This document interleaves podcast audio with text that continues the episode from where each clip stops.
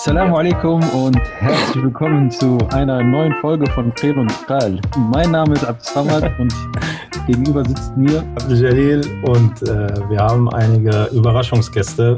Vielleicht steht es auch schon im Titel, dann ist es nicht mehr ganz so überraschend, aber äh, vielleicht mögen wir sie trotzdem kurz vorstellen, Abdel Ja, dann äh, fangen wir an. Also zu Gast ist heute jemand ganz Besonderes, also äh, ein äh, Podcast äh, mit zwei, äh, mit drei äh, besonderen Leuten, die, man, die wir auch schon so kennen. Äh, und zwar ist das der Podcast von den Dauernörklern.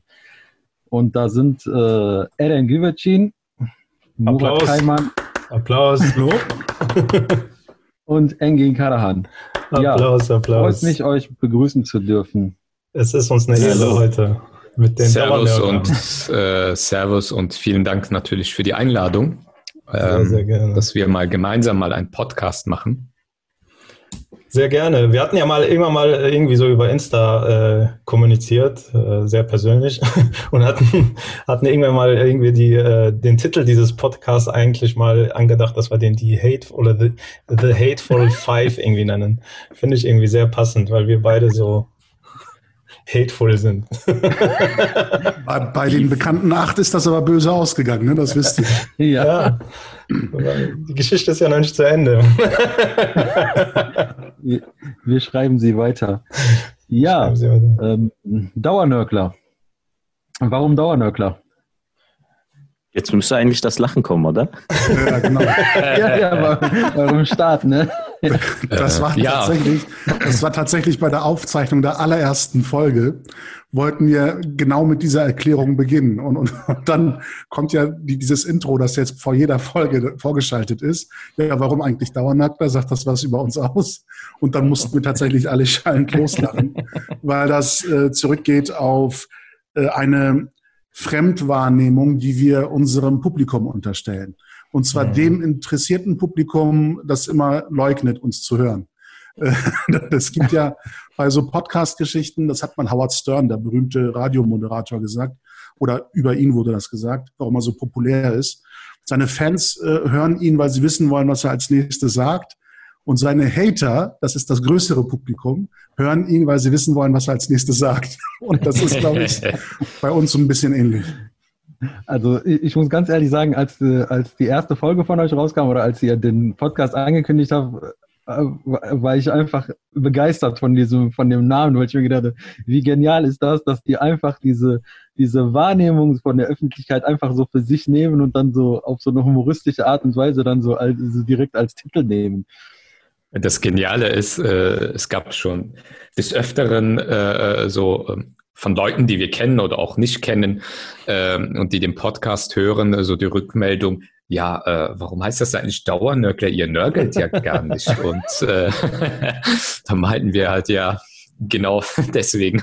äh, ja, ja schon Gleichzeitig haben wir auch den Begriff, Begriff verbrannt. Also ähm, wir haben ja so ein paar nette äh, Mitmenschen gehabt, die halt permanent, äh, wenn sie uns in den Mund genommen haben, ähm, fielen die Namen nicht, sondern immer so die Nörgler, die Dauernörgler und so weiter. Und ähm, seitdem wir den Podcast so genannt haben, fällt das Wort gar nicht mehr, ne? Ja. Äh, ja, das war ja auch äh, so, eine, so, so, ein schöner Nebeneffekt. Ne? Man ja. nimmt ihnen ihre Begrifflichkeiten, mit denen sie einen markieren wollen, ihnen aus den Händen und ähm, geht äh, damit ganz souverän und mit einer gesunden Portion Selbstironie um und äh, hat natürlich eine gewisse entwaffnende Wirkung. Ist natürlich auch ganz lustig. Zumal in unserer Community dominiert ja bei vielen Themen, um nicht zu sagen bei fast allen Themen, wenn man die Community religiös definiert, so ein heiliger Ernst. Und mhm. äh, wir dachten so ein bisschen die, die Fähigkeit, auch über sich selbst zu lachen und über die Wahrnehmung und die Ausstrahlung, die man vielleicht auf andere hat, selbst lachen zu können, ist vielleicht mal so ein positives Beispiel, mit dem man vorangehen kann, dass nicht alles äh, auf die Goldwaage gelegt werden muss, dass nicht alles, was kritisch formuliert wird, ähm, ohne Selbstzweck oder ohne Sinn oder ähm, Substanz ist, sondern das wird ja einem häufig unterstellt. Ne? Also ihr kritisiert nur, weil ihr kritisieren wollt, weil ihr da irgendeine genau. private Unannehmlichkeit habt oder sowas. Ähm, aber uns geht's halt um die Sache und ähm, wenn etwas passieren würde, was sich lohnt, äh, gelobt zu werden, dann scheinen wir uns auch verlobt nicht zurück. Aber irgendwie passiert das seltener als die Anlässe, ähm, etwas kritisch zu kommentieren. Das kann aber natürlich auch eine charakterliche Schädigung von uns dreien sein, dass wir das immer nur so wahrnehmen. kriegt ihr auch immer die Frage gestellt, warum macht ihr das überhaupt? Also warum tut ihr euch das überhaupt an? Stel, stellt man euch diese Frage? Ich glaube hm. nicht, oder? Also man nee, erwartet es ja also, eher, dass wir die ganze Zeit drauf oder ihr seid schon, und erzählen. Seid schon so schon weit. Bild. Ja, weil wir, wir, sind ja noch, sag ich mal, relativ jung im, im Nörgel-Game, zumindest im öffentlichen Nörgeln.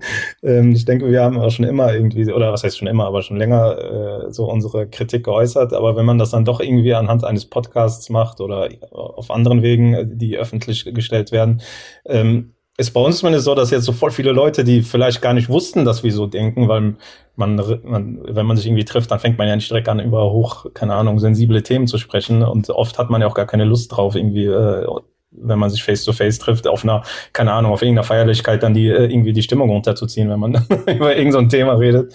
Und dann kommt dann irgendwie dann von diesen Leuten immer so, warum machst du das überhaupt? So, was hast du davon? Jetzt hassen dich doch alle so. ja,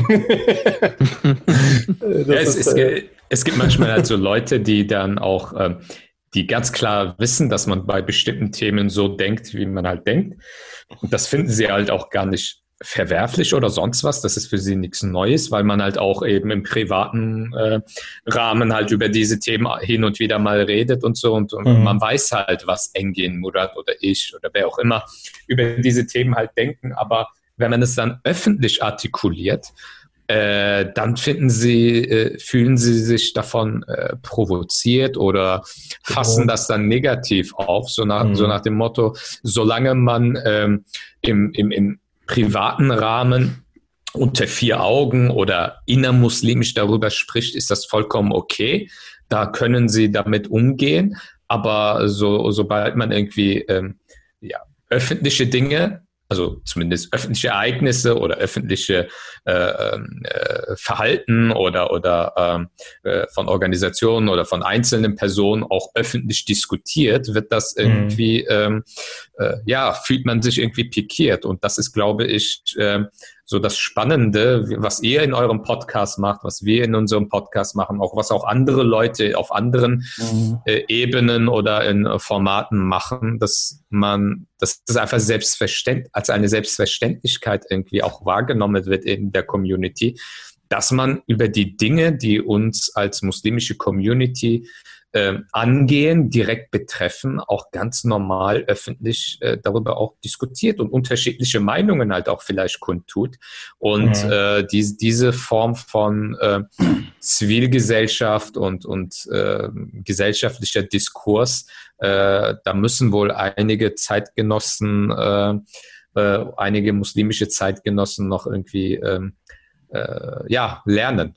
Äh, ich glaube, es ist einfach ein Prozess. Reifen, Lernen und äh, Reibung und äh, Meinungsunterschiede oder eine gesittete Diskussion oder Debatte ist nicht per se etwas Negatives, sondern ähm, jeder hat ja auch etwas davon. Wenn ich etwas ja. in der Öffentlichkeit artikuliere, eine Meinung zu irgendeiner Sache und diese Meinung kann noch so ein riesen Bullshit sein, aber wenn Abdes Samad dann kommt und sagt, hey, hör mal, ich sehe das aber so und so und wir kommen dann ins Gespräch, diskutieren darüber, dann habe ich ja auch etwas davon. Mhm. Ich kann ja meine Meinung halt auch überdenken oder ich äh, finde dann, okay, Abdes Samad hat ein gutes Argument und, und äh, ich sehe das ein und passe dementsprechend halt vielleicht auch meine Position auch an und dass dieses, mhm. dieses äh, argumentative Austausch äh, unter uns Muslimen ist, glaube ich, äh, äh, etwas, was wir, wovon wir mehr brauchen und eben nicht weniger.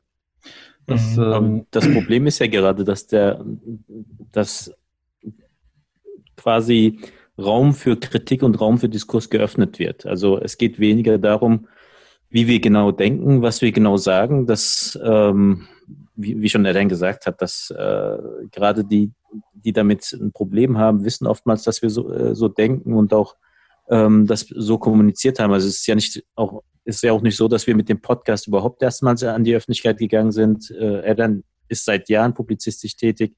Murat und ich haben unsere Texte, die wir schon Jahren, seit Jahren auf unserem, äh, auf unseren Blogs äh, ja. publizieren, Ich, hab ich meine, ich meine, ich habe Murat, ich, ich habe Murat kennengelernt beim Zoffen.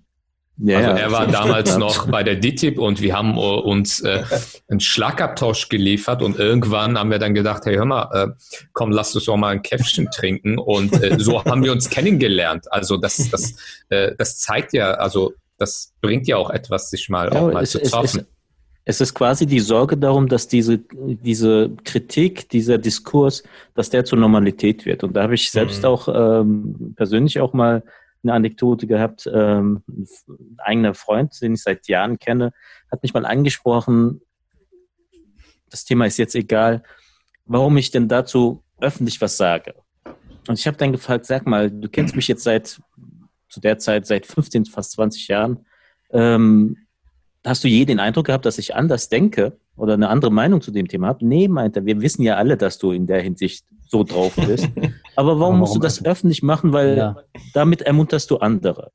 Und dieses andere Ermuntern ist, glaube ich, das große Problem, äh, mhm. das diese Akteure haben, dass es halt zu einer gewissen Normalität wird, dass man halt auch ähm, öffentliches Gebaren von Autorität, öffentliches Gebaren von Institutionalität, institutionalisierter äh, Religion dass man das auch öffentlich kritisieren kann, dass man dazu öffentlich Stellung nehmen kann, dazu eine eigene Meinung haben kann und halt mhm. halt nicht darauf warten muss, ja, was äh, sagen jetzt die Verbandsspitzen jetzt dazu, dass wir dann nachplappern und äh, retweeten und äh, vervielfältigen können, sondern dass man da tatsächlich auch nochmal eine eigene Meinung hat, mit der sie dann, ob sie wollen oder nicht, am Ende auch selbst konfrontiert werden. Weil ähm, das größte Problem ist ja, das bekommen wir auch teilweise mit, dass die eigene Jugend sie dann mit diesen Positionen konfrontiert ähm, oder fataler noch, sobald die Jugendlichen mit Meinungen kommen, die halt nicht in ihre Linie passen, ähm, dass die dann teilweise so der Meinung sind, das habt ihr jetzt von Alhambra. Unabhängig von der Frage, ob wir dazu irgendwas gesagt haben oder nicht. Mhm. Oder von Dauernörk, jetzt habe ich den, den Hut verwechselt. Äh, ähm, aber äh, dass da auch so eine, äh, diese Aversion, ähm, Widerspruch zu erfahren, mhm. äh, wird, sehen Sie quasi bei uns dann wohl auch äh, als äh, in personalisierter Form, ähm, was dann halt auch dann nochmal zu einer ganz äh, intensiveren Ablehnung dann auch führt. Ich glaube, ein, ein weiterer Faktor ist auch einfach, dass man Angst hat, dass man diese Deutungshoheit verliert. Also äh, immer was vorzudiktieren und äh, wie äh, eben der Murat, glaube ich, war das, der das äh, angedeutet hat, dieses, diese heilige Meinungen, wenn man die nochmal so angeht, äh, dass man Angst hat, dass man ähm, die Leute nicht mehr so vor sich her äh, peitschen kann, sondern äh, es Alternativen geschaffen wird. Alternative Denkweisen, alternative Denkstrukturen. Äh, und ich finde, es ist ja besonders in gewissen Berufen oder sag ich mal so einem, so einem gewissen Grad von Bildung oder Beruf ist es ja Alltag, dass man jeden Tag diskutiert. Also bei mir, ich diskutiere jeden Tag auf der Arbeit, zwar vielleicht jetzt nicht so sozialkritische Sachen, aber es ist, um ein, ein, ein höherwertiges Ziel zu erreichen, muss man halt äh, Probleme diskutieren und Meinungen austauschen. Und auch wenn ich am Tisch mit Leuten diskutiere, kann ich trotzdem in der Mittagspause mit denen irgendwie was essen gehen, ohne dass man, dass man sich hasst, weil es ging um die Sache. Und das ähm, verlieren halt irgendwie viele bei, äh, sag ich mal, islam-muslimischen Themen oder Nationalthemen, wenn man jetzt über gewisse Nationalstaaten redet, äh, ver verliert das irgendwie sehr schnell diese Denkweise, was eigentlich ziemlich verrückt ist. Und wenn, wenn Leute wie ihr dann einfach kommen und sagen, wir machen es trotzdem und diskutieren Sachen öffentlich, glaube ich, kommen dann halt Leute mehr auf diesen Trichter und sagen, ja, eigentlich kann man es diskutieren, was spricht denn dagegen? Und, äh, und dann gewisse gewisse Strukturen oder Organisationen haben dann dadurch ein bisschen Angst, die Deutungshoheit zu verlieren, die sie bisher äh, sehr stark innehatten. Also um, um dem noch was hinzuzufügen, ist, ich glaube, es gibt auch ein ganz, ganz großes Ego-Problem. Also ich äh, habe das Gefühl, dass bei uns meinst du jetzt? Äh, äh, nicht direkt. Zu euch, zu euch komme ich gleich. Zu euch komme ich gleich. Wir werden gerade entlarvt. Ja, wir das, haben uns hierher das, gebracht. Das war unser Ziel. Nein, also ein Ego-Problem in der muslimischen Community oder gerade in, so, in solchen mhm. Strukturen oder in solchen Führungsstrukturen, dass, dass Kritik unerlaubt ist. Also das, das, also das fängt bei der Erziehung an, dass, dass man, dass man das nicht hinterfragen darf, was die Eltern sagen, dass man in der, wenn man in die Gemeinde kommt, was der Hodja sagt oder was der Imam sagt, darf nicht hinterfragt werden. Man darf bloß nie gegensprechen. Und dann kommt noch dazu, dass wenn Kritik ausgeht, dann, dann spricht ihr doch bitte leise aus. Also, also ich darf Bockmist machen, laut, aber äh, darauf hingewiesen, bitte nur leise. Wenn ich da mal anschließen darf, um auch so ein bisschen zusammenzufassen, ähm, was ihr so angedeutet habt. Ähm, unser Wunsch, und, und, ich meine, das Stichwort Ego ist da ja nicht ganz fehl am Platz, uns, unser Wunsch, uns öffentlich Gehör zu verschaffen, äh, dem wohnt ja auch schon ein gewisser Narzissmus inne, nämlich mhm. äh, die, die Meinung, ähm, das, was man zu sagen hätte, wäre interessant äh, für ein Publikum, das uns drei übersteigt. also ähm, vorher saßen wir in der Teestube oder im Café und haben diese Nörgelei zu dritt gemacht, wechselseitig über ein Glas Tee oder Kaffee. Und da hatten wir irgendwann die Idee, Mensch, das könnten doch noch andere interessieren, was wir hier uns gegenseitig analytisch sozusagen sezieren. Und ähm, die, diese Hybris oder dieser Narzissmus, ähm, die, den will ich nicht vollständig von mir weisen. Ähm, aber er ist ja nun auch äh, das Ergebnis einer Erfahrung, nämlich der, die Erfahrung des ähm, Silencing, also des Verstummen lassen mhm. wollens, wenn man das so sagen darf. Das habt ihr ja beschrieben. Ähm, ja, ja, das ist das, das neue Begriff. Neue Begriff das, das geht dem vielleicht sogar noch ein bisschen ähm, mhm. vor. Zumindest die Erfahrung, die Engel und ich gemacht haben. Wir sind ja ein Stück weit von Machtinstitutionen geduldet worden als äh, interne, ähm, bis dann aber das, was wir zu sagen hatten, eben nicht mehr gehört werden wollte. Ja, also man, man die, die ähm, Distanzierungs- oder die Abnabelungsprozesse haben ja damit zu tun, dass man das, was man sagen möchte, äh, dass das äh, nicht mehr gesagt werden soll, zumindest nicht mehr intern gesagt werden soll oder nicht gehört werden will. Und das hat, glaube ich, ähm, eine tiefe kulturelle Verwurzelung in dem Verständnis von äh, Machtinstitutionen, von Hierarchien, wie Familie funktioniert, wie Gesellschaft funktioniert, wie Gemeinde funktioniert. Das habt ihr ja beschrieben. Im Türkischen gibt es ein Sprichwort und ich wäre äh, neugierig, ob das im Marokkanischen vielleicht ähnlich ist. Es gibt das Sprichwort äh, kol kırılır, yan içinde kalır. Also wenn der Arm bricht, um sinngemäß jetzt zu übersetzen, wenn der Arm bricht und es zu einem Bruch kommt, dann bleibt diese Wunde, dieser Bruch unter dem Hemd verborgen, unter dem Hemdsärmel verborgen. Also man soll etwas, was ähm, äh, zerbricht, was einen Fehler aufweist, was äh, nicht gut läuft, äh, verbergen vor dem öffentlichen Blick. Und ähm, in der religiösen Dimension gibt es ja ähm, die Vorstellung, ein, ein Muslim darf äh, den Ayib, also die, die Verfehlung, die, ähm, den Fehltritt ähm, oder vielleicht die Sünde äh, eines anderen Muslim nicht offenbaren soll sie lieber verdecken. Es ist besser, wenn er sie verdeckt, als dass er sie offenlegt. Und das führt dazu, dass eben so ein Bruch, wenn der nicht sichtbar wird, wenn der, der verschleiert wird, wenn der verdrängt wird, der wird dann auch nicht behandelt, um bei dem Bild mal zu bleiben. Und dann stinkt es irgendwann. Und äh, dann eitert es und dann entzündet sich das und dann wird es schlimmer. Und ähm, wir hatten das Gefühl, dass es eben diese Brüche gibt und dass, wenn diese Brüche verborgen bleiben, es sich nie verbessern wird.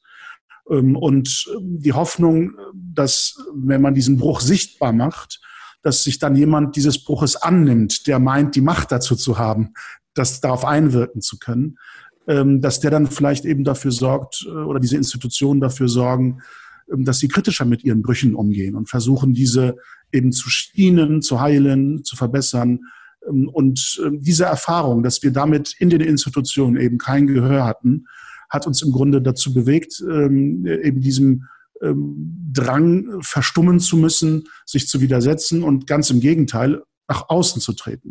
Und das Interessante ist ja, weil diese Strukturen nichts anderes kennen, ist ihre, besteht ihre Reaktion nicht darin, ebenfalls sich öffentlich zu artikulieren, mhm. möglicherweise auf diese Kritik auch öffentlich einzugehen, sie zurückzuweisen, möglicherweise begründet, sondern ähm, sie wählen wieder die Stille, indem sie versuchen zu ignorieren und zu sagen, ja, wir reagieren gar nicht drauf, wie wir nehmen die gar nicht ernst und niemand darf mit denen reden, niemand soll die einladen, die so, sollen lieber Hausverbot in den Gemeinden haben und so weiter.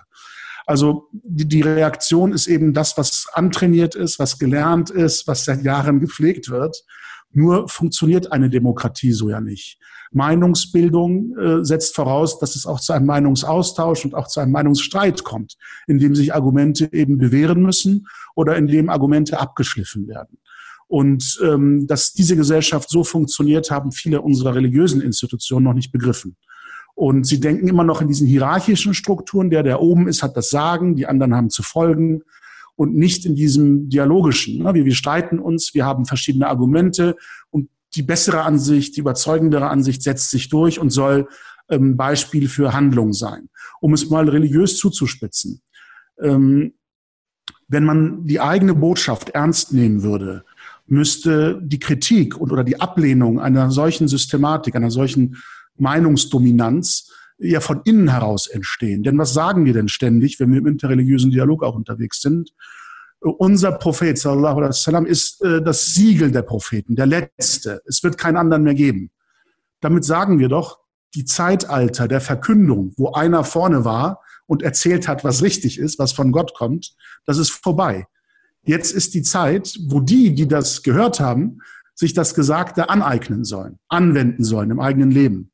Aber das setzt doch voraus, wenn es zu Missverständnissen kommt, wenn es zu Nachfragen kommt, dass man darüber spricht. Und nicht, dass dann einer wieder vorne steht und anfängt zu verkünden und zu sagen, das ist richtig. Weil die Zeitalter sind vorbei. Das behaupten wir ja religiös-theologisch. Aber wir leben dieses Bild nicht in unserer Gemeindepraxis. Und das war der Grund, warum wir so ein bisschen diesen inneren, äh, diese innere Rebellion nach außen getragen haben und jetzt an diesen Toren so ein bisschen schütteln, um zu gucken, ob sich drinnen was bewegt.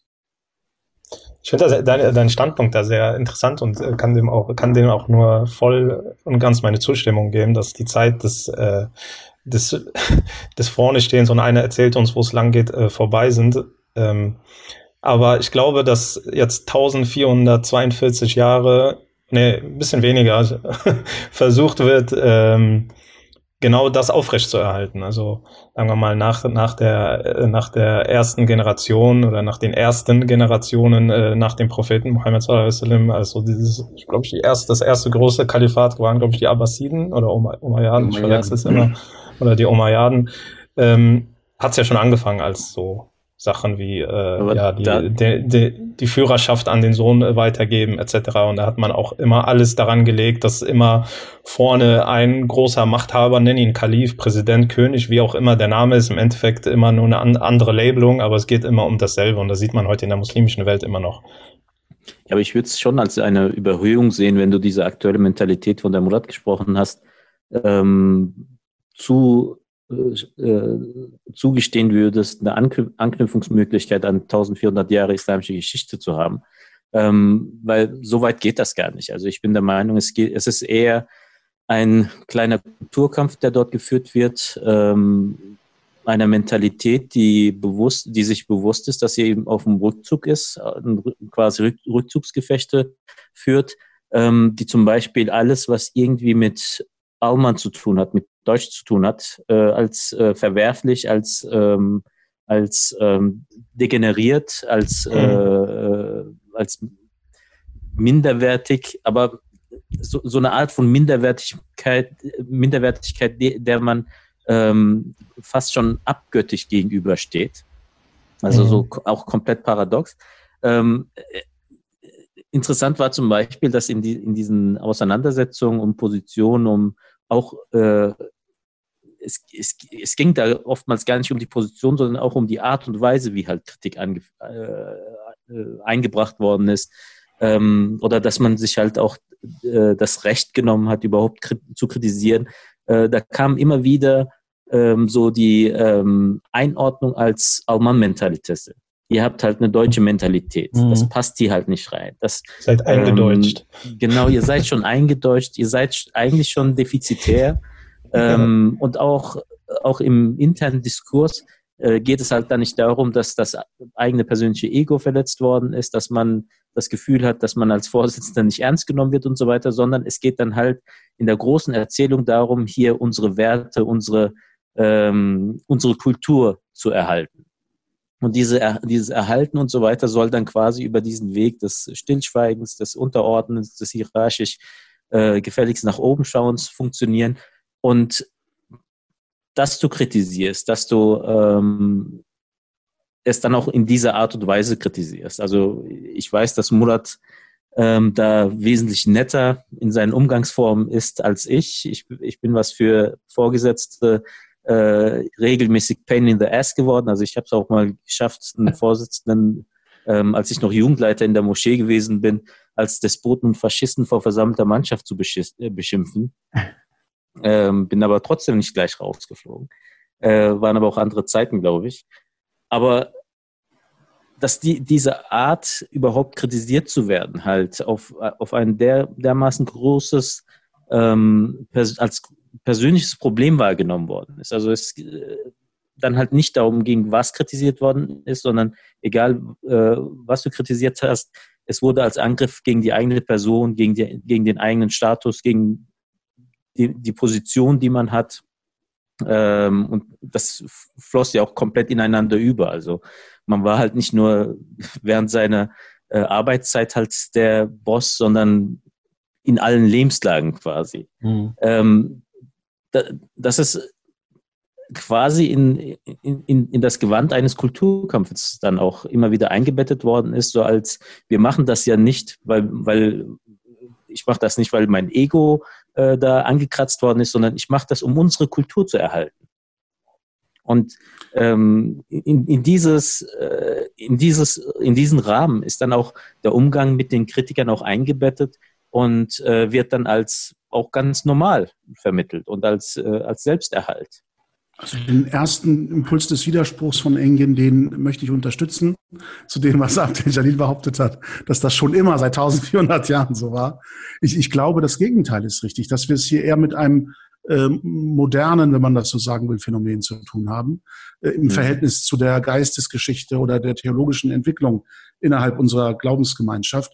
Denn alleine, du hast insoweit recht, dass schon kurz nach dem Tod des Propheten ähm, äh, schon diese ähm, Bestrebungen der, der Machtzentralisierung und so weiter äh, stattgefunden haben.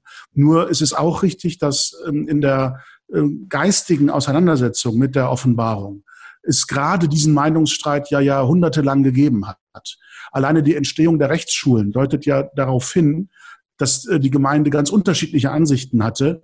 Wie lege ich jetzt die Gebote und Verbote des Koran aus? Wie wende ich sie an in der Praxis? Wenn dann eben nicht mehr einer da ist, der mir sagt, was richtig und falsch ist, sondern wenn ich jetzt möglicherweise neue Regeln auch für eine größere Stadt, für eine größer werdende Gemeinde entwickeln muss, wonach haben sich diese Regeln äh, zu orientieren? Was müssen die einhalten? Wann sind sie richtig? Wann sind sie falsch im Sinne von religiös konform oder nicht? Äh, da hat sich, haben sich ja ganz unterschiedliche Rechtsschulen entwickelt. Die einen haben gesagt, ja, wir müssen ähm, uns eine eigene Meinung bilden. Unsere Auslegung ist das Verbindliche. Die anderen haben gesagt, nee, wir müssen uns am Brauchtum der früheren Muslime orientieren. Dann haben andere wieder gesagt, nee, wir müssen uns an der Tradition des Propheten orientieren und so weiter.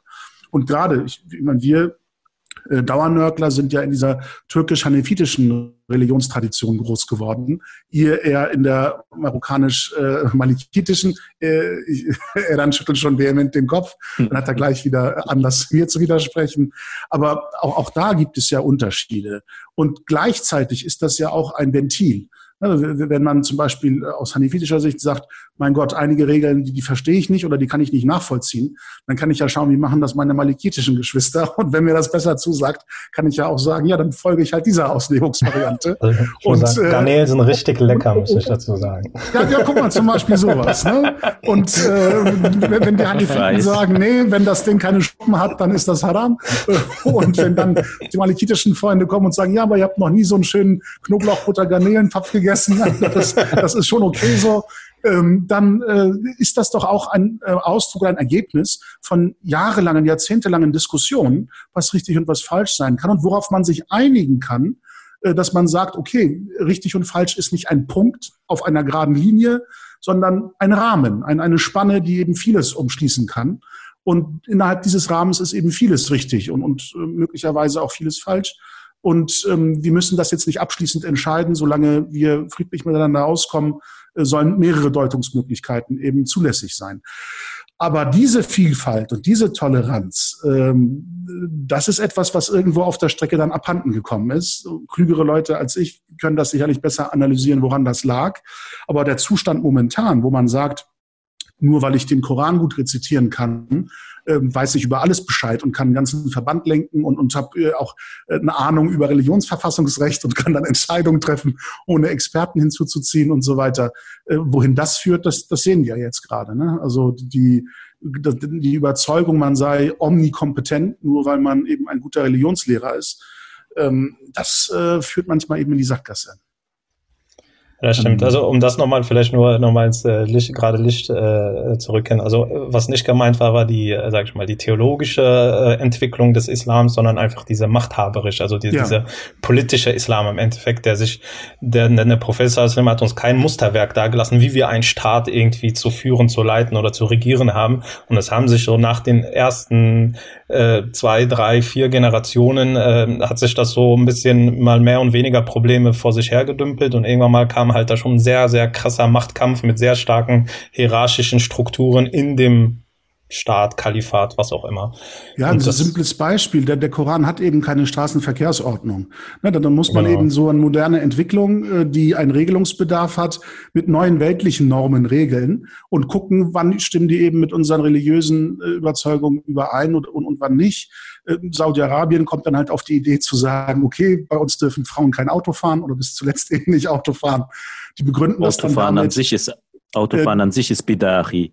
Ja, aber die begründen, ja, das, das, ist, das ist das Faszinierende daran, die begründen das dann ähm, sinngemäß oder kurz gefasst damit, dass die Frau in bestimmten Situationen nicht allein mit fremden Männern sein soll. Zum Beispiel, wenn sie eine Autopanne hat oder wenn sie tanken muss. Ne?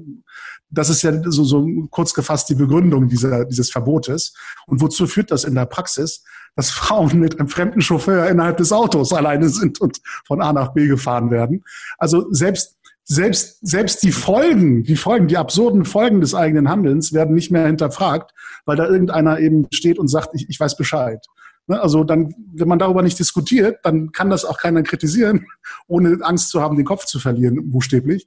Und ähm, dann bleiben solche Absurditäten eben lange bestehen und fügen vielen Menschen großes Leid zu.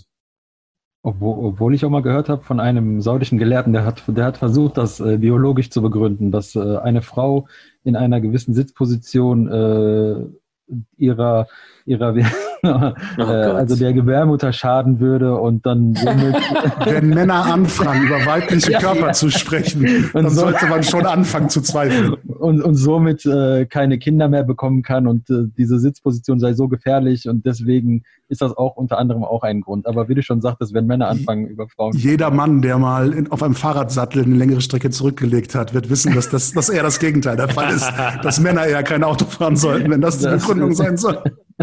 Ja, man, man, man kann ja eh nur raten, Leute, ähm, bleibt bei euren Leisten. Das Schlimmste, was ich mal erlebt habe, war tatsächlich eine Predigt von einem, von einem Freitagsgebet, ähm, wo der, ähm, es ging um Reinheit und äh, um die Frage, wie man sein kleines Geschäft verrichten, verrichten soll. Stellt sich natürlich die Frage, ist das wirklich ein Thema, das man unbedingt in einer Freitagspredigt äh, handhaben muss. Und da meinte der Imam dann tatsächlich, ja, ähm, ihr dürft halt nicht im Stehen, ihr müsst immer im Sitzen und ähm, schaut, äh, Frauen machen das halt immer im Sitzen und die, die erkranken auch nicht an Prostata. Ein schlagendes Argument, ja. Und dann stand dann tatsächlich so ein so junger Mann auf also. und meinte dann, Hojam, Frauen haben doch gar keine Prostata. Sei ruhig. Deswegen ruhig. ja, weil die halt nicht im Stehen urinieren. Oh ja, das. Also ich habe da auch mal eine sehr, sehr kurze Anekdote dazu, die ich sehr lustig fand. Also das Thema, also ich habe mal so eine Geschichte von so einem ja berüchtigten äh, Online-Prediger gehört, auch sehr zum Schreien äh, lustig irgendwie und dass Leute das wie voll nehmen. Er hat dann von so einer super, äh, ja, so, super Muslima erzählt in Saudi-Arabien, glaube ich, und äh, sie wäre, hätte einen Autounfall gehabt oder Busunfall, keine Ahnung, irgendwie war, war ein Verkehrsunfall und sie wurde schwer verletzt und es kam ein Krankenwagen an und der Notfallsanitäter war ein Mann. Und als sie so leicht zu Be Bewusstsein kam, äh, und gesehen hat, dass ein Mann an ihr halt äh, rumdoktort, weil sie halt schwer verletzt ist und sie äh, dann aufgeschrien hat und sagt, niemand darf mich anfassen, nur mein, äh, mein Ehemann und er zurücktrat und sie anhand dieser Verletzung gestorben ist, äh, hat, hat er hat diese Geschichte erzählt, so anhand dieser super tollen, frommen Frau einfach, wo ich mir dachte, ey, ihr seid doch bescheuert, so, weißt du, die Frau ist verreckt, nur weil sie keinen Mann anfassen darf. Äh, so, kennt ihr nicht Not, bricht Geburt irgendwie so. Was das, ist da das ist genau diese Situation, wo diese, in Anführungsstrichen, konservativen Männer sagen, äh, meine Frau darf nur eine Ärztin, also ein weiblicher Doktor genau. behandeln ähm, und dann äh, aber gleichzeitig die Auffassung vertreten, die eigene Tochter dürfe nicht studieren. Ne, also wie, wie soll es dann eben zu, zu, dem Ergebnis kommen, dass es genug äh, Ärztinnen gibt, ne? also die zur Verfügung stehen für den ersten Wunsch. Also die, diese Absurditäten werden halt nicht hinterfragt. Ne? Und ja. es, ich, ich habe auch die Beobachtung gemacht, dass ähm, bei diesen ähm, Gesprächen vor dem äh, eigentlichen Ritualgebet, also bei, bei diesen Kürse-Geschichten, ne, wenn der noch in der, wenn der Imam noch in dieser äh, Vortragskanzel sitzt und darauf wartet, dass die Gemeinde sich so langsam äh, zur Gebetszeit vervollständigt oder eben größer wird, dann erzählen die ja so über Gott und die Welt äh, sinngemäß. Ne? Entweder über Koranverse oder eben über solche mhm. moralisch-ethischen Fragen wird dann ein langer Vortrag gehalten. Äh, auch die Kultur des Dialoges gibt es da ja nicht. Ne? So, okay, wir machen jetzt mal eine halbe Stunde, nachdem ich zwei Stunden euch jetzt vollgesetzt habe, jetzt nochmal so QAs. Ne? Also wenn ihr mal Fragen habt zu dem, was ich gerade gesagt habe, das gibt es ja nicht. Ne? Die Souveränität soll ja nicht angetastet werden. Das, was der da sagt, soll so in Stein gemeißelt dann bleiben. Und da habe ich häufig, wenn ich äh, früh in der Moschee war und mir äh, das mal so lange zu Gemüte abführen wollen, ähm, viel, viele äh, haben die Tendenz, die eigene persönliche Vorstellung über das, was richtig und falsch ist, in diesem Gewand, also buchstäblich in diesem Gewand mit Turban und, und äh, Kaftan und so weiter, im Gewand des Imams als religiös verbindliche Ansicht der Gemeinde vorzutragen. Oftmals sind das die eigenen äh, Ansichten, Fetische und das, was sie gut finden, was sie schlecht finden, was dann so als äh, Allgemeinwissen vermittelt werden soll. Ähm, das führt dann in, in einer ganz drastischen Situation äh, dazu, dass eben auch so öffentliche Figuren wie, wie eben zum Beispiel in Ägypten oder in, in Saudi-Arabien vermeintlich große Gelehrte im Fernsehen dann verkünden, was eben so richtig und falsch ist. Und dann, also ich weiß nicht, wann ihr eure Folgen ausstrahlt, ob das jugendfrei ist oder nicht. Aber da hat wirklich einer äh, die, die Position verkündet, der Ehemann dürfe äh, den Beischlaf mit, mit der Ehefrau vollziehen, auch wenn sie stirbt, solange der Körper noch warm ist. Und dann dachte ich, Junge, sind die ganzen Probleme in deiner Stadt, in deiner Familie, in deinem Land erledigt und du machst dir Gedanken über sowas. Wie kommt man dazu, sich über sowas Gedanken zu machen, wenn man nicht pervers am Kopf ist? Ganz ehrlich. Also also das muss doch eine eigene äh, Devianz sein, eine eigene mhm. Perversion sein, über die er sich Gedanken macht und die er versucht für sich in eine religiös konforme äh, Form zu gießen und sie dann im Fernsehen verkündet als Fatwa für die Gemeinde sozusagen. Also äh, ich, ich habe das in einer ähnlichen Form in einer weltlicheren Form, aber das ist im Grunde die gleiche Abweichung, die gleiche Manifestation, erlebt als ein äh, wie, wie nennen sie ja häufig immer Funktionäre, obwohl sie überhaupt nicht funktionieren. Also so, so Verbands, so, so Verbandsleiter, ne, würde ich mal so sagen, Verbandsvorsteher. Ähm, die, äh, bei einem habe ich erlebt, wie, wie der wirklich eine persönliche Erfahrung in einer sehr aufgebrachten emotionalen Lage einer größeren Gruppe, einem größeren Publikum erklärt hat. Der hat nämlich, und, und das ist vielsagend, finde ich, der hat beschrieben, wie er als junger Mann während seines Theologiestudiums angefeindet und, und verächtlich gemacht worden ist, wie man äh, sich über ihn lächerlich gemacht hat, weil, er, weil man ihm gesagt hat, was, was willst du denn mit einem Islamstudium überhaupt werden? Du wirst doch nur ähm, Vorbeter oder Leichenwäscher. Zu was anderes taugst du doch nicht, wenn du sowas äh, machst, ne? in den 80er Jahren, 90er Jahren in der Türkei.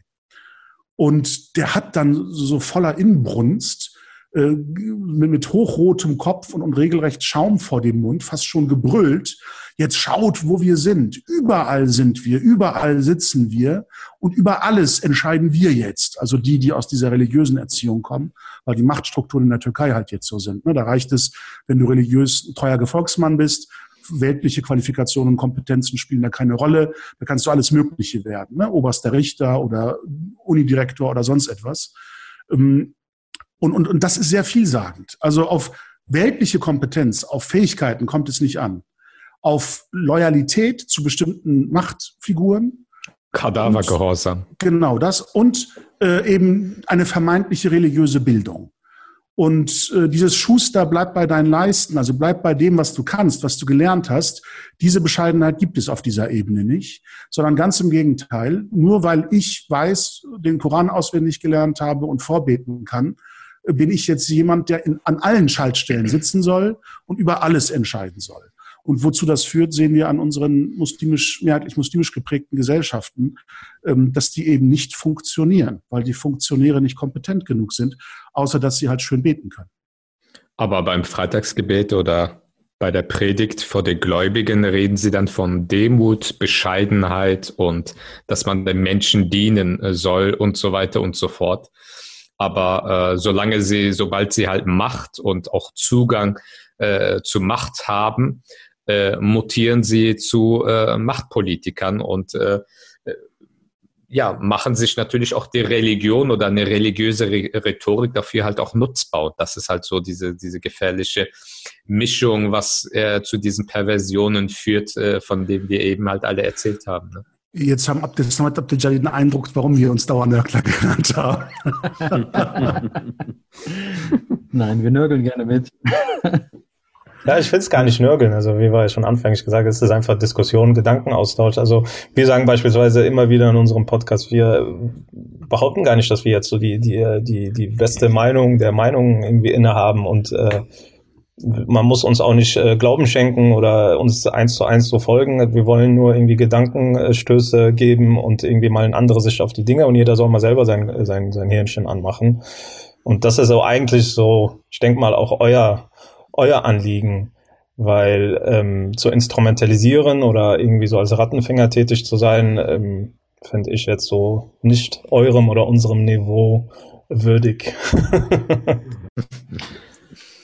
also ich, ich finde, ähm, was ihr vorhin angesprochen habt, äh, eure, also euer, euer Background, dass ihr also jetzt gerade äh, Engin und Murat, dass ihr auch selbst aus ähm, diesen Strukturen kommt, ähm, ist mir vorhin so ein bisschen der Gedanke gekommen, dass, ähm, dass ich die aktuelle Situation so empfinde, dass viele Leute, ihr, ihr macht das jetzt, also ihr sprecht das auch öffentlich aus und ihr, ihr, ihr, also ihr zeigt auf, was, was falsch gelaufen ist, aber, aber bei vielen, die, gerade jungen Leuten, die sind aus den Gemeinden ausgeschieden, weil einfach nicht die Möglichkeit gegeben war, sich dort irgendwie zu, ähm, also aufzugehen und, ähm, und gewisse Arbeit zu, zu leisten. Und, und äh, da kommt mir auch wieder der Gedanke, dass das einfach ähm, bei diesen Funktionären oder bei diesen Führern, Leitern oder was auch immer, dass, dass da eine gewisse Angst besteht, dass, ähm, dass, dass die junge Generation, die jetzt kommt, die nicht mehr türkisch, marokkanisch oder was auch immer ist,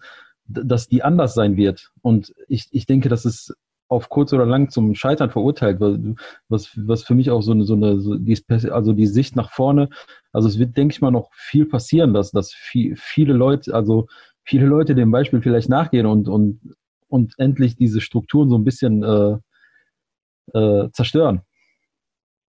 Ja, also ganz im Ernst, die Beobachtung mache ich ja auch, aber ich würde sagen, es ist nichts, worüber wir uns freuen können. Also letztendlich sind die Gemeinschaften, so wie wir sie haben, äh, sind die größten Institutionalisierungen, die wir als Muslime bisher hinbekommen haben.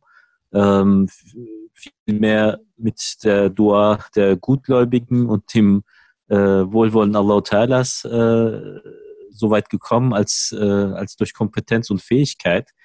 Ähm, aber es sind die Strukturen, in denen sich Muslime organisieren, die auch dafür sorgen, dass äh, muslimisches Gemeindeleben äh, stattfinden kann, ähm, und ich persönlich, und ich glaube, da äh, werden mir äh, Murat und er dann auch zustimmen, diese desolate Situation ist für uns nichts, worüber wir uns freuen können, sondern im Gegenteil, es bricht uns ja das Herz und es, unser, das Herz blutet über diesen Zustand.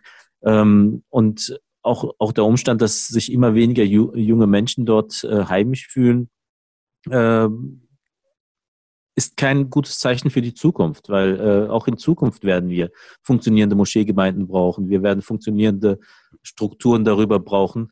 Die Frage ist aber, ob wir halt die Strukturen von heute äh, in Stein meißeln müssen und, und dann äh, auch in den nächsten 20, 30 Jahren in dieser äh, Art und Weise ähm, arbeiten müssen. Da habe ich meine Zweifel. Da haben wir, glaube ich, insgesamt unsere Zweifel. Ähm, ähm, das Problem, das ich dort auch sehe, ähm, diesen, dieser Weggang der Jugendlichen, der wird ja gerade von der Funktionärsebene nicht unbedingt als Problem wahr, wahrgenommen. Also im Gegenteil. Ja. Also wenn, wenn wir uns anschauen, ähm, der, ähm, der Rahmen für Kritik, der Rahmen für Diversität, der Rahmen auch für Andersartigkeit, der ist, der wird immer enger. Ähm, auch in Jugend, auch in Jugendstrukturen ähm, sieht, sieht man dann zum Beispiel auch junge Funktionäre sitzen, die zwar vom Alter her 60 sind, aber geistig so ähm, 60 Jahre, 70 Jahre alt sind. Also ähm, da achtet man halt schon, dass eine gewisse Mentalität, eine gewisse Linie trotz Generationswechsel möglichst äh, aufrechterhalten wird und ähm, ist dann teilweise auch sogar froh, dass diese Jugendlichen, die sich eigentlich einsetzen wollen, die auch etwas äh, Veränderung reinbekommen wollen, die ähm, auch in die Gesellschaft hineinwirken wollen, dass die äh, irgendwann äh, entnervt aufgeben und äh, dann außerhalb äh, ihr Glück versuchen. Und, und Zerstörung war ja nie ähm, unsere Intention oder Motivation, nein, uns, uns organisatorisch zu engagieren. Ganz im Gegenteil. Ich hatte mal ganz am, nee, nee, Jetzt verteidigen wir hier auch noch die Verbände. Ja, nein, ich hatte, ich hatte sehr früh in der Phase meiner Verbandskarriere, wenn man das so sagen darf, ähm, hatte ich mal das, das Bild der Titanic verwendet. Ne? Dass, dass so ein Schiff wegschlägt und anfängt langsam zu sinken und die Kapelle spielt immer noch näher zu dir, mein Gott. Ja, das ist ja in Wirklichkeit so passiert mhm. und ich habe die Verbände mal mit, mit diesem Bild beschrieben und die Intention war ja nicht, sich darüber zu freuen und zuzusehen, wie alles untergeht, sondern die Mühe eben Lecks zu stopfen, Eisberge frühzeitig zu umschiffen und die Konstruktion des Schiffes mal in Frage zu stellen, ob man das verbessern kann, dass das eben seetüchtiger wird und so weiter. Das war ja die Intention. Ähm, nur wenn dann auf der Brücke äh, Leute stehen, die sagen, nee, nee, wird schon, wir haben das schon immer so gemacht und der Kahn äh, ist noch äh, fit genug, der läuft noch und, du bist jetzt hier so Neuling, der ähm, alles kritisiert, dann ähm, äh, führt das halt dazu, dass man weiter zuschaut und, und die bekannte Musik spielt. Aber ich, ich finde das faszinierend, wie, wie toll ihr als Gastgeber seid, wie höflich diese orientalische Gastgeberkultur äh, sich aufrechterhält diese ganze Nörgelei, die machen wir ja schon zu dritt die machen ja auch bei dem Podcast Dauernörkler. Sinn und Zweck unseres Besuches bei euch war ja eher, so im Austausch mit euch ein bisschen was zu erfahren. Mein erster ähm, innermuslimischer Vielfalts, äh, meine erste innermuslimische Vielfaltserfahrung war die Situation während des Gebetes, äh, als ich in einer eben nicht nur rein äh, türkischstämmig geprägten Gemeinde gebetet habe, sondern zum ersten Mal in einer Gemeinde in einer Großstadt, wo eben viele ganz unterschiedliche kulturell geprägte Muslime anwesend waren während des Gebetes. Und meine Nachbarn ständig versucht haben, meine Füße zu berühren mit ihren Füßen. das, war ich aus meiner, in Anführungsstrichen, türkischen Moschee nicht gewohnt. Ne? Da hat jeder brav auf seinem Fleck, auf seinem, ja. Und dann fing dieses Füßeln an während des Gebetes. Und ich, und ich dachte, da hat einer irgendwie die Brille zu Hause vergessen oder hat sich jetzt irgendwie bei der Abschätzung der Distanz irgendwie vertan und aus Versehen auf meinen Fuß getreten. Und ich ziehe den so zurück. Und der kommt mir hinterher mit seinem Fuß das die ganze die Zeit. So, so dieses Krabbeln mit den Zehen, weißt du? Also nicht, dass der Fuß Fuß abgehoben wird vom Teppich, sondern der bleibt auf dem Teppich, aber die krabbeln dann so mit den Zehen ran, bis sie dann wieder deinen Fuß berühren. Und bis ich dann irgendwann aufgeklärt worden bin, woran das eben liegt, dass es eben unterschiedliche Kulturen des Gebetes gibt, wo die Reihen eben geschlossen sein sollen, dass da der Teufel keinen Platz haben soll dazwischen mhm. und so weiter. Und dass man eben diese Nähe Schulter an Schulter, Fuß an Fuß äh, an den Gebetsnachbarn sozusagen sucht. Das, das war mir in meiner ähm, äh, ja, ich weiß gar nicht, ob das eine türkische oder deutsche Prägung dann war zu dem Zeitpunkt, dass man so eine gewisse körperliche Intimsphäre für sich behauptet, auch während des Gebetes. Ich fand das ja schon immer schlimm bei den großen Feiertagsgebeten, denn die Reihen so dicht waren und ich so als 1,90-Typ äh, und entsprechender Breite dann immer, wenn ich mich auf den Gebetsteppich dann verbeugt habe, mit dem Kopf schon an den Füßen des Vordermannes war. Und, und im schlimmsten Fall hatte der keine Socken an und sowas. Also, ähm, das, das waren so Erfahrungen von multimuslimischer Kulturalität. Und was mich jetzt interessieren würde, damit äh, habe ich jetzt so einen langen Bogen geschlagen. Wir gehören ja einer muslimischen Gemeinschaft in Deutschland an, die äh, von der Zahl her die Mehrheit stellt, die tür türkisch geprägten. Ähm, deshalb äh, haben wir natürlich die Vorstellung davon, was richtiges muslimisches Verhalten ist, verinnerlicht. Und alle anderen Muslime, die von woanders herkommen, die machen irgendwas falsch oder, oder, oder halt nicht so richtig wie wir. Wie ist denn aus eurer Sicht mit einer vielleicht anderen, das weiß ich ja nicht, da bin ich ja neugierig drauf, vielleicht anderen religiösen Prägung oder kulturell religiösen Prägung die Sicht auf uns türkisch oder türkisch geprägte Muslime in Deutschland?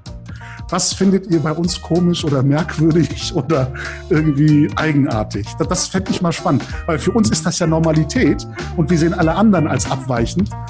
Und aus eurer Normalität muss es ja auch solche Phänomene bei uns geben. Oder ich frage vorsichtshalber nochmal nach, wollen wir das wirklich erfahren? ja, also ich bin neugierig darauf. Ein, ein gewisser Masochismus gehört ja dazu. So, liebe Freunde, das war der erste Teil mit den Dauernörglern bei Qil und Qal. Schaltet beim nächsten Mal nochmal ein, wenn es mit dem zweiten Teil weitergeht und die Frage näher erörtert wird, wie sehen wir als nicht-türkische Muslime die türkischen Muslime in Deutschland bzw. die Moscheen in Deutschland. Es wird lustig. Wir freuen uns auf euch. Bis dahin, Salam und Servus. I hope that it will help you to do a better job.